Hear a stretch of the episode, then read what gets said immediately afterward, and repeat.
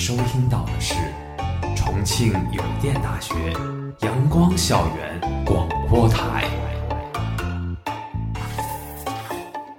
最有态度、最有个性、最具活力的三山 radio。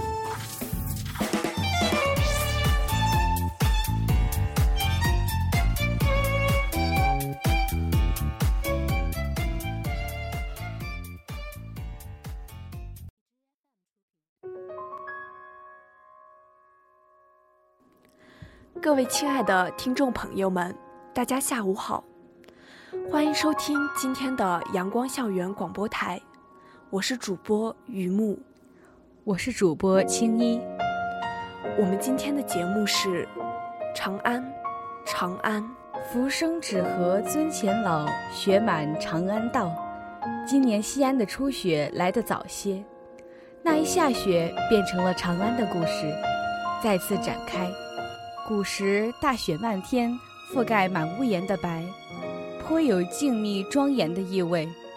随着历史长河追溯回几千年前，那盛唐的长安景象依然清晰。长安是历史的见证，时间百转千回，历史沧桑变幻，你仍然庄严地站在中华五千年的青史中。以博大的文化情怀和风帆的艺术成就笑傲同济，那些坚守岁月的人，朝霞从此耀眼，残阳从此灿烂。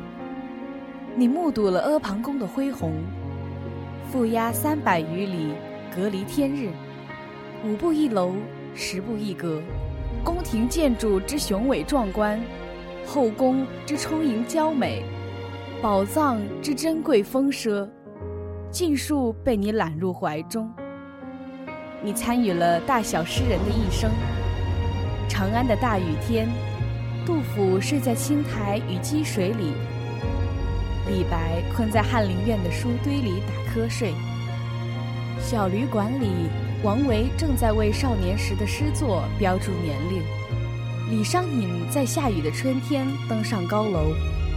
白居易从梦中惊醒，慢慢想起来，这是元稹去世的第八个秋天。大城市里璀璨灯火、锦绣高楼都属于别人，他们是最耀眼的诗人，也是困在这座城的普通人。诗人们怀揣着梦想来到这里，他们有卓越的诗才，开始了在这座城的漂泊。长安是诗的故乡，很多诗句都出身于此，像杜牧《过华清宫》里的“长安回望绣成堆，山顶千门次第开”，还有李白《子夜吴歌·秋歌》里的“长安一片月，万户捣衣声”，杜甫《丽人行》中的“三月三日天气新，长安水边多丽人”。亦或是张顺明的《卖花生题岳阳楼》中的“回首夕阳红尽处，应是长安”，回头远望那残阳的尽头，那里应当就是长安城吧。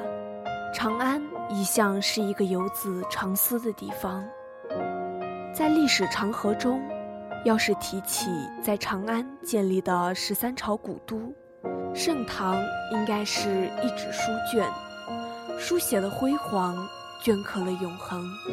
风若遥远的回音，追着梦的翅膀，在亘古不变的神话里寻找一个金碧辉煌的王朝。你是史册里深藏的墨迹，带给人无法言说的美丽和忧愁。你是云彩里镌刻的记忆。留给世间难以忘怀的厚重和大气。一袭轻纱下的曼妙舞蹈，摇醒了一个盛世的传说。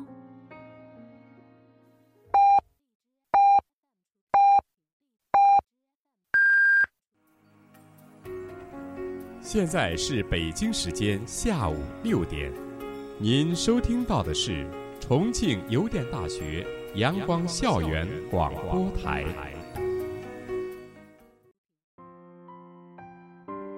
古老的风铃开始变奏，浑厚如黄钟大吕的音符直贯苍穹。是你吗，唐朝？用想象触摸你诗的轮廓。手心的雪花含苞欲放，梦想的枝头缀满星光。没有比枫桥更溢起波澜的心情。摇荡清秋的月亮，袖口一吐就是半个盛唐。李商隐的秋池浇开紫丁香的惆怅，渭城的朝雨沾湿王维的衣裳。我的脚步惊醒了你繁华的美梦了吗？那根透明的琴弦还在你修长的食指下震颤，震落了美人脸上凝香的露华。是谁的眼泪这样甘之如泉？面对银烛秋光冷画屏，你叹息了吗？独步瑶台的风采，高处不胜寒的无奈，切莫乱了音律，不然古淡清纯的山水恨你，恨你弹指惊春去。而今你竟融成一盏铁观音。散发着在沧桑中冲泡过的从容风味，让一代又一代文人墨客来品评你一个泱泱大国的传说，把满纸才子的情思遐想折好。我愿枕琴声做一场重古清梦，醉于此间，永不醒来。纵使时间流淌，时光飞逝。美丽的长安不老，永恒的记忆不退。长安十二时辰的那些地名，里面历史的厚重感透着纸背传出来。西安带着这种苍凉，让每一个前来这里的人都会驻足惊叹，惊叹于人对于时间来说何之渺小。它有些古旧，堪堪有点跟不上时代的步伐。只有真正感性细腻的人，体会到历史带给我们的万般情愫。当你站在某个地点时，恍惚间回到了某个历史节点，在这里可以亲临战时抵御外敌的城墙，用半天的时间从晌午开始走两三个时辰，看落日余晖和墨水蓝的天空逐渐渐变的瑰丽色彩。在青砖上走一遭，体会东西南北四个街区不同的繁华。听那段历史与民间传说，唐代皇城城墙的遗址就在西安的明城墙里。明城墙西南角有个唐城墙遗址公园，从城墙上走楼梯进去，就能看到城墙内部唐城墙的残存遗址。唐代皇城墙为古，货真价实。城墙的修建不是说说而已，那是有典故的。早在明王朝建立前，当朱元璋攻克徽州后，一个名叫朱升的隐士，让其高筑墙、广积粮，缓称王。朱元璋采纳了这些建议。当全国统一后，便命令各府县普遍筑城。朱元璋以为，天下山川，唯秦中号为险固。西安古城园就是在这个建成的热潮中，由都督蒲英主持，在唐皇城旧城基础上扩建起来。另一个传说，明代城墙修建之前，西安有位王姓老太太，遭受儿子和儿媳折磨，最终饿死在街头。当地父母官得知此事后，在西安城墙西南角台附近，将老太太的儿子和儿媳问斩。大家认为二人无德不孝，方形代表着堂堂正正做人，因此未将此角楼改变形状。城墙外有护城河和环城公园，城内有顺城巷，城墙就在护城河的守护下不被侵略，屹立千年不倒。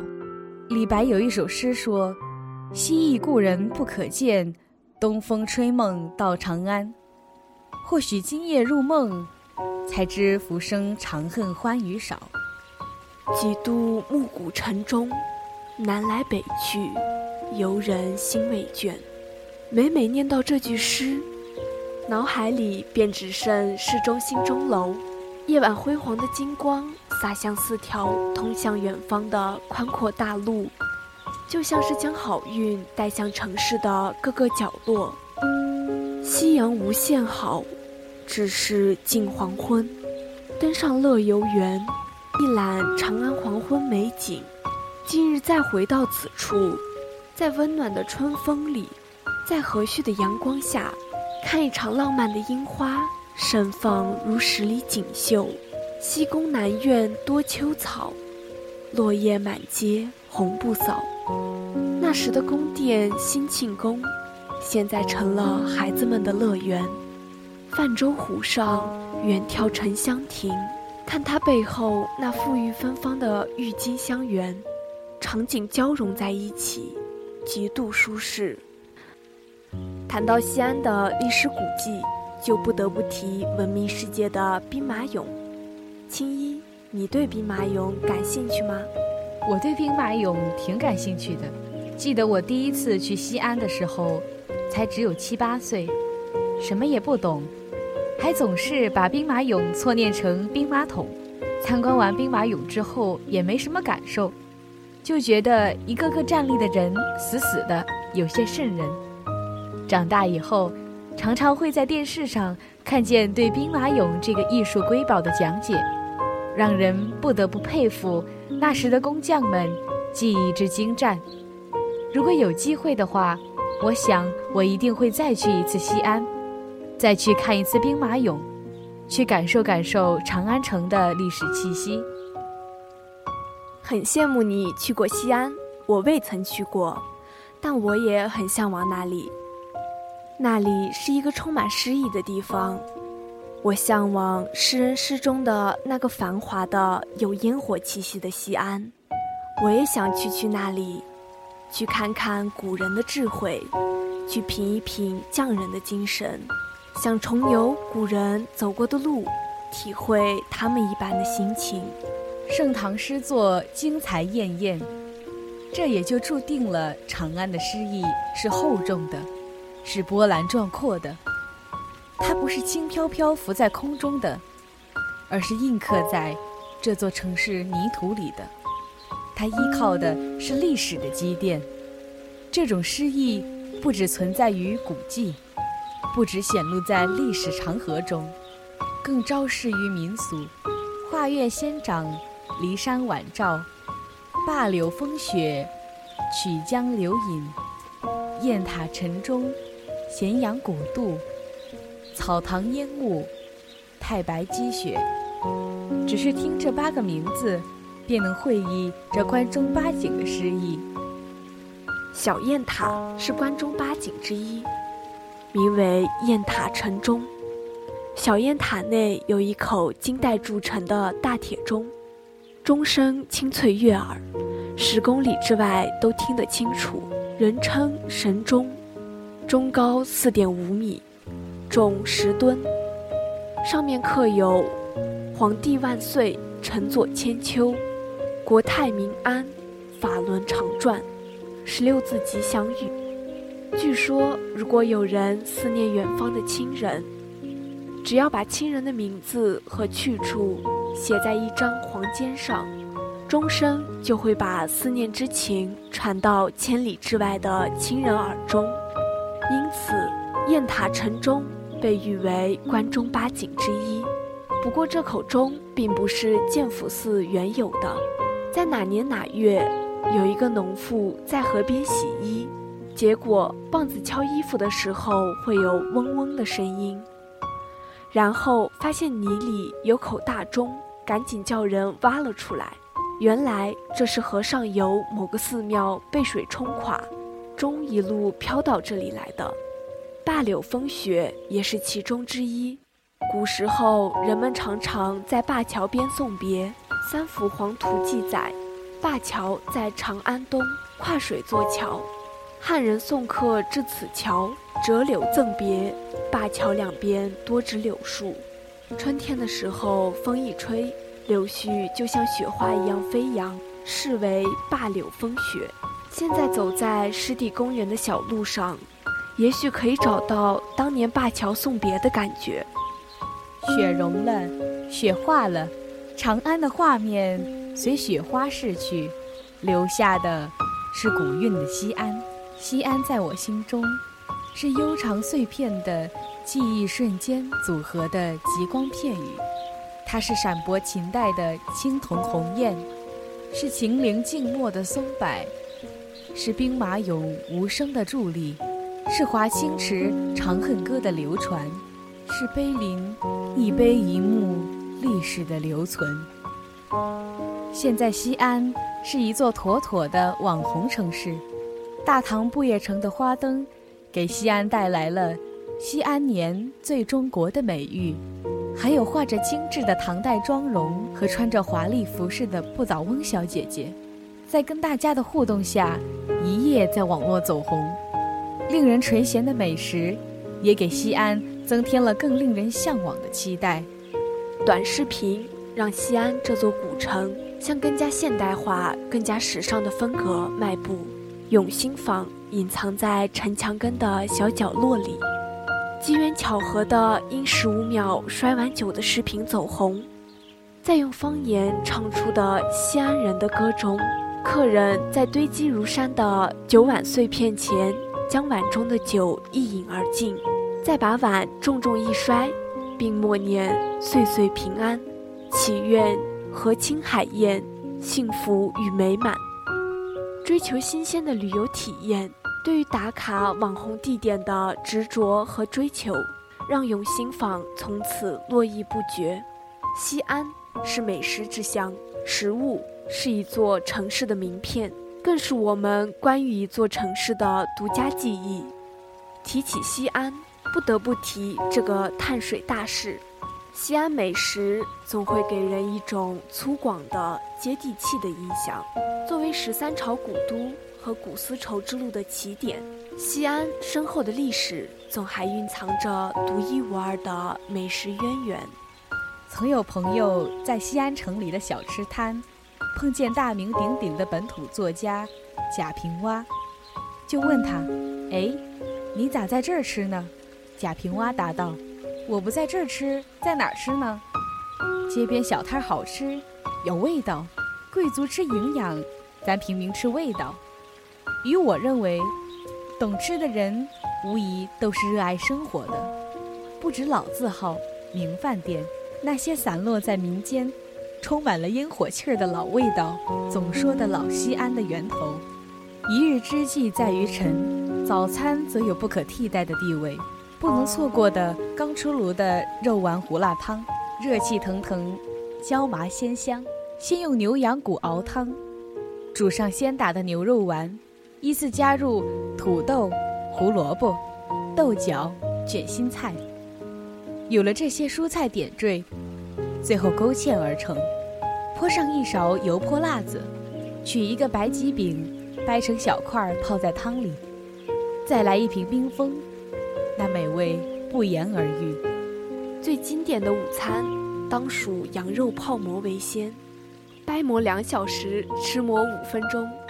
可能不被游客们理解，其实只有自己一点一点掰碎的馍，煮起来才更入味，吃起来才更劲道。就着糖蒜吃一口，吸足了汤汁的，还配着甜辣口的辣酱的煮馍，人间美味，快乐的事不过如此。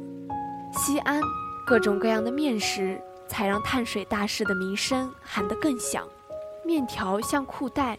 最豪放的 “biang biang 面”，这个名字是有来头的，其可指面扔空中落在锅里的滚烫水中发出的那种声音，亦是吃面咀嚼的那种声音，也可指擀扯面按上弹出的声音。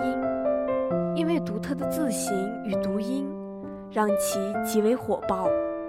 滚烫的油浇在葱花、花椒、盐。和秘制辣椒面上，发出滋滋声的油泼面，光是闻着香气就让人垂涎三尺。面白薄金光，油汪酸辣香，酸辣的汤底搭配着热菜臊子，那绵密的口感会让你在酸汤的开胃作用下，有想再吃一碗的冲动。不止主食，小吃和甜品不仅是西安人平时的吃食，更是吸引了多数游客在古城中探寻。腊汁肉夹馍、腊牛肉夹馍、辣子锅盔、菜夹馍，烤到焦焦酥酥的饼，顺着边缘从中间划开，放入肥瘦相间的肉，淋上卤肉的汤汁，随等随吃，咬下一口。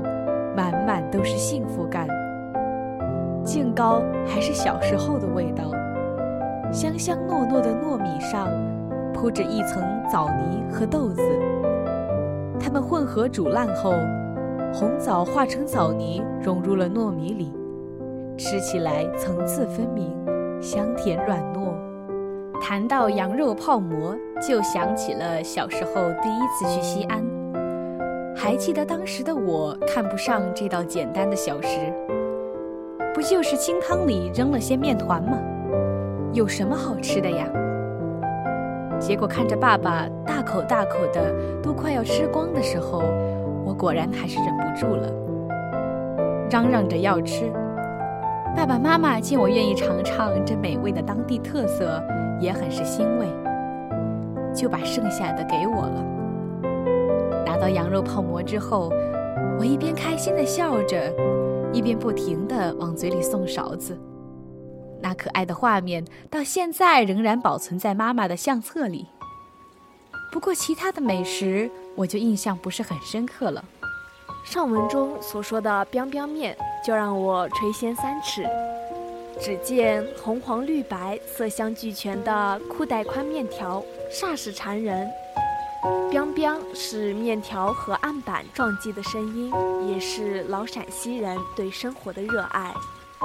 乒乒面是我最想品尝的，不只是因为它特殊的名字，还因为它那独特的筋道。九州之中，八水环绕，下有中华龙脉秦岭，上有华夏之源黄河，如此之天时地利。这种历史的积淀，时代的烙印，是别的城市无法比拟的。自古看来，长安都是风起云涌，可能是过去经历了太多的大风大浪。西安这个城市的性格是内敛的，生活在这里的人也亦是如此，不骄不躁，与世无争。不管是黄发先生，还是垂髫小儿。都能兴致勃勃地跟你讲上两段故事，让你听得津津有味。时代在变，西安也在变。十三朝古都趋向网红城市的发展，但是千百年来留下的积淀不会变，这个城市的性格不会变。网红也好，古都也罢，都是西安独一份的名片。再精致的花瓶也有破碎的一天，每一件事、每一个物都有不完美的一面。前两天有一个帖子，为什么西安的美食没有进入全国排行榜前十？本来是一句调侃的问话，热评第一条却是：西安还是算了吧。地铁的事迹至今让我不寒而栗。即使很长时间过去了，也依然存在非议。地铁事件是这样：一名乘客提醒一女子在地铁上不要大声喧哗，却意外将其激怒，两人发生口角，保安强行将女子拖下地铁，无意将女子衣服拽落。这段视频当时在网上热度极大。大家都将这件事归结到西安这座城市的过错，对长安美好印象的破灭，从个人行为上升到地域歧视，对西安讽刺的言论更是铺天盖地席卷而来。地铁事件不要让大家对这个城市产生偏见，一个生活了十八年的家乡，不是一个粗俗、野蛮、冷漠的城市。我们要直面事实。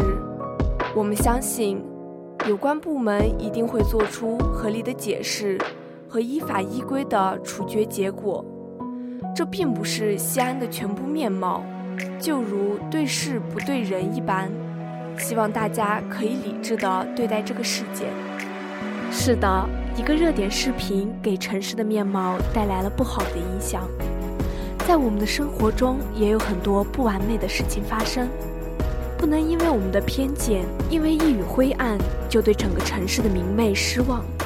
西安有着很多的美好，画月仙长，草堂烟雾，灞柳风雪，骊山晚照。曲江流影，太白积雪，咸阳古渡，雁塔城中。这些美好在阳光底下熠熠生辉。我们不应该紧盯那些阴翳的存在，去看城市美好的一面吧。的确，不只是西安，全国各个城市也都曾被误解过。他们的历史和功绩，大家都有目共睹。希望大家不要轻易否定它，毕竟一个城市的形象建设依靠的是所有当地人民的力量。也许偶尔会有这样让人唾弃的事件发生，但还是希望大家能够多多包容，不要因此对这些美丽的城市留下不好的印象。经济差距在很大程度上控制着一个社会的记忆。经济发达、教育资源丰富的地区。对外来的人员，多多少少会产生一些偏见，而这些偏见大多来自于对那个地域的歧视。从主观上就认定来自该地域的人全都有些糟糕的品质与不能委以重任的信任感的缺失。研究地域歧视的专家发现，地域歧视是目光短浅者满足自大心理的载体，其主要为排外功能，达到获取利益的目的。最终表现为地域歧视，并且最理想的歧视对象，无疑就是近在咫尺的异族。提起河南，你们那里是不是都是骗子？一系列以偏概全的言论砸在他们身上。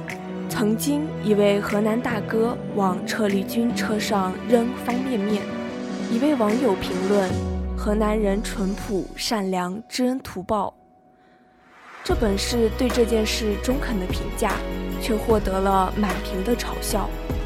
发出这笑声的人实在可悲，他们听不见近处的哭声，看不到远方的悲怜，只好提笔做个键盘侠，向善良的人吐口水。他们不知道的是，先入为主的歧视思想，早已经把他们的双眼蒙蔽，看不清现与实。提起贵阳。贫穷与落后、没有教育资源的大山的印象挥之不去。一些城市对贵阳人的轻视，着实令人心寒。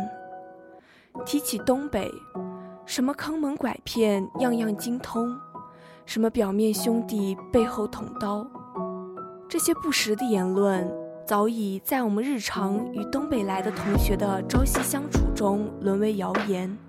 他们的热情，他们豪放的性格，狠狠地打了黑子们一巴掌。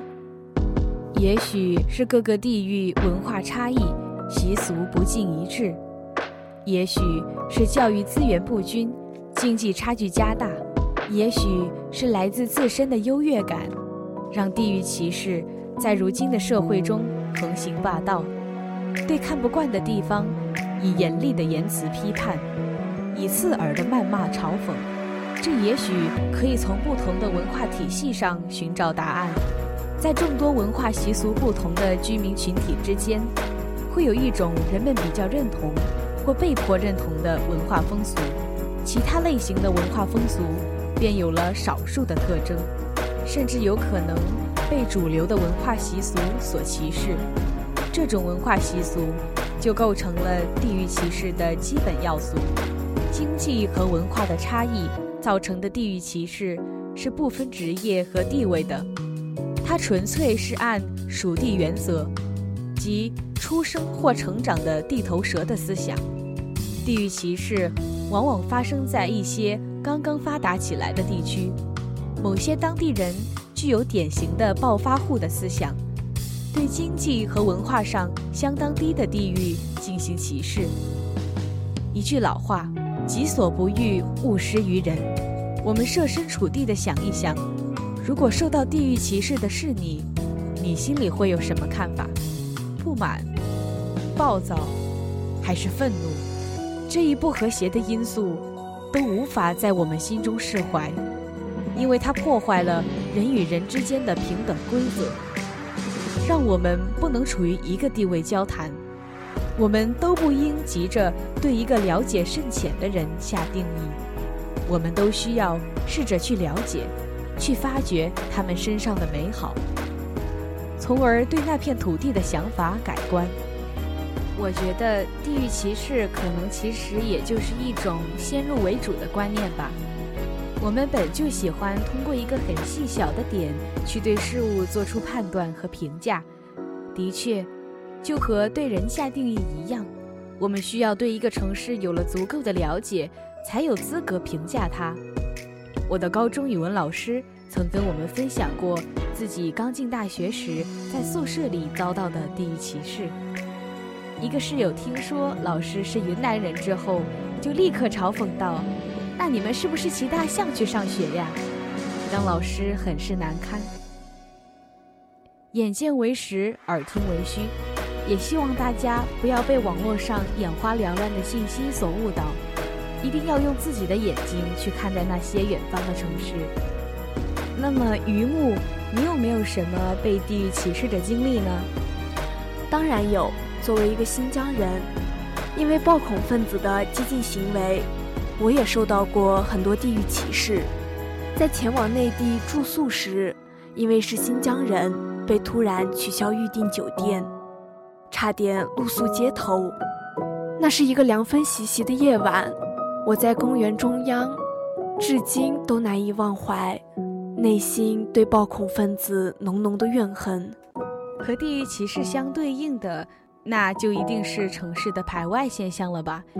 虽然一个城市对本地市民有优待、有特权是可以理解的，但是排挤针对外地人就显得有些过分了吧？我到现在也始终无法理解这种行为。如果有机会的话，我还挺想看到有记者去采访采访一些排外比较突出的城市，采访采访市民对于这些事情的看法。地域排外显然是错误的。中国是一个集体，我们应该团结在一起。地域排外是不利于团结的事。就像习总书记所说的。加强民族团结，才能实现中华民族的伟大复兴。不论是哪个形式，都不能分开我们的民族情，我们的中国情。每一个人生活长大的地方，对于他们都是充满珍贵美好回忆的。不能让流言蜚语击碎这份对家乡的热爱。我们不准许别人以偏概全议论我们的城市。就像西安的地铁事件。不能因为微乎其微的小小争论，全盘否定西安十三朝古都的历史底蕴；不能因为处理不当的视频现场，将西安的种种诗意的美好抛之脑后。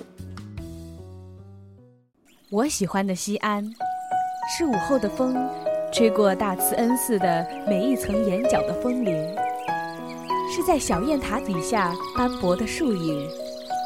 是吃羊肉泡馍自己掰馍的乐趣和喝一口鲜汤的舒爽，是酸梅汤和冰峰凉爽的快感，是城墙门洞边的早市的叫喊声，是车子环绕过灯火通明的钟楼的气派景象。长安，长安，长治久安。这座古都正以一种和它名字一样的状态安定地发展着。人民的生活也才能长乐未央，快乐没有尽头。一个“长”字就包含了长治、长安和长乐，这就是今天的长安，西安。是的，长安有它自己的繁华。就长治久安与长乐未央而言，我认为先有长治久安，才有长乐未央。长治久安是前提，在长治久安的背景下，人民才能长乐未央。繁华的街道中，熙熙攘攘的人群，他们脸上挂着的是欢乐的笑容。试问，一个国家的人民，如果经历战乱，如果政治动荡不安，他们心中是否还能真正的拥有一片欢乐的净土？显而易见，是不能的。他们内心会惶恐，会惊慌，会害怕有一天。自己处于国破家亡中，所以只有长治久安的国家才能长乐未央，日子要不紧不慢的过。回想起来，往事如昨，鼻头冒出一股玉兰花的香味，也许这是西安味道。如何评价这里？历史古城，临城墙。汉唐陵墓、胭脂粉香、回民街的烟火等等不足而饰。西安的美，美在积淀，美在古朴，美在生活。相信是一种美好的人生记忆吧。时光的河如海流，终于我们分头走，又到凤凰花开的路口。秦岭到湘江。山河相偎，我是爱西安的，辽是如此，一如汉唐太平坊的过客。长安十二时辰，疏忽子丑，疏忽寅卯，此间一泪惨罢，折柳折柳，十八年已过。西安不是个快节奏生活的城市，请慢下来。于古城内小巷里走走停停看看，即使在曲隅，也能寻到古韵的痕迹。清早喝一盏茶，看大爷在公园逗逗鸟、遛遛弯儿；搬起个小板凳，坐在护城河边上，拉着天线，听着广播里放着的早间新闻。这是西安最有生活气的人间烟火，秋风生渭水，落叶满长安。秋风萧瑟，吹动着渭水，一片片随风舞动的树叶，布满了整个长安城。对长安的追忆，随着时间流逝，封尘在我们心中，无法抹去的离合悲欢，在诗中落下帷幕。那段曾经的记忆，让我们时不时拿出来细细回味一番，才不负这千年韵味的积累，经久不衰。西安延续了长安的古韵，留存了长安的历史文化底蕴。西安不只是长安的影子，长安也不只是长安，更是新时代里的西安。在诗意盎漾的同时。倒也不失成为西安的独特，一点点不完美，都让这座城市被大众无足轻重的评头论足击垮，一瞬间成为众矢之的。一块块青石板铺就的路，走在上面联想到什么？走在建国门的门洞底下，听老人唱秦腔。泱泱大国将在世世代代的爱护和守护下生生不息，居安思危便可长治久安。两千年，华为总裁任正非对员工发表了题为《华为的冬天》的讲话。当年，华为销售额两百二十亿人民币，利润二十九亿人民币，位居全国电子百强首位。任正非在讲话中说：“我天天思考的都是失败，对成功视而不见，也没有什么荣誉感、自豪感，而是危机感。强烈的忧患意识让华为挺过了一轮轮的寒冬，成为了中国制造闪耀世界的一张名片。在安逸中也不放松警惕，在警惕中便可得以长久享乐。”愿在这大国暴乱事件不再发生。愿那些未到过此处所发表的狭隘的言论速速消失。愿走散的亲人终有一天可以团聚。愿对楼下睡花坛的流浪者不再感到震惊，不再轻蔑。愿生命中有够多的阴翳，来造成一个美丽的黄昏。长安的愿望不止于长安，纵有千古，横有八荒，前途似海，来日方长。愿和清海晏，国泰民安。今天的节目到这里就结束了，我是主播青衣，我是主播于木。如果你想收听我们的更多节目，欢迎在荔枝搜索电台重庆邮电大学阳光校园广播台。如果你有好的意见或者建议，可以在新浪微博搜索重庆邮电大学阳光校园广播台，或者关注我们的官方微信公众号“重游阳光校广”。重庆邮电大学阳光校园广播台，更多精彩等你来。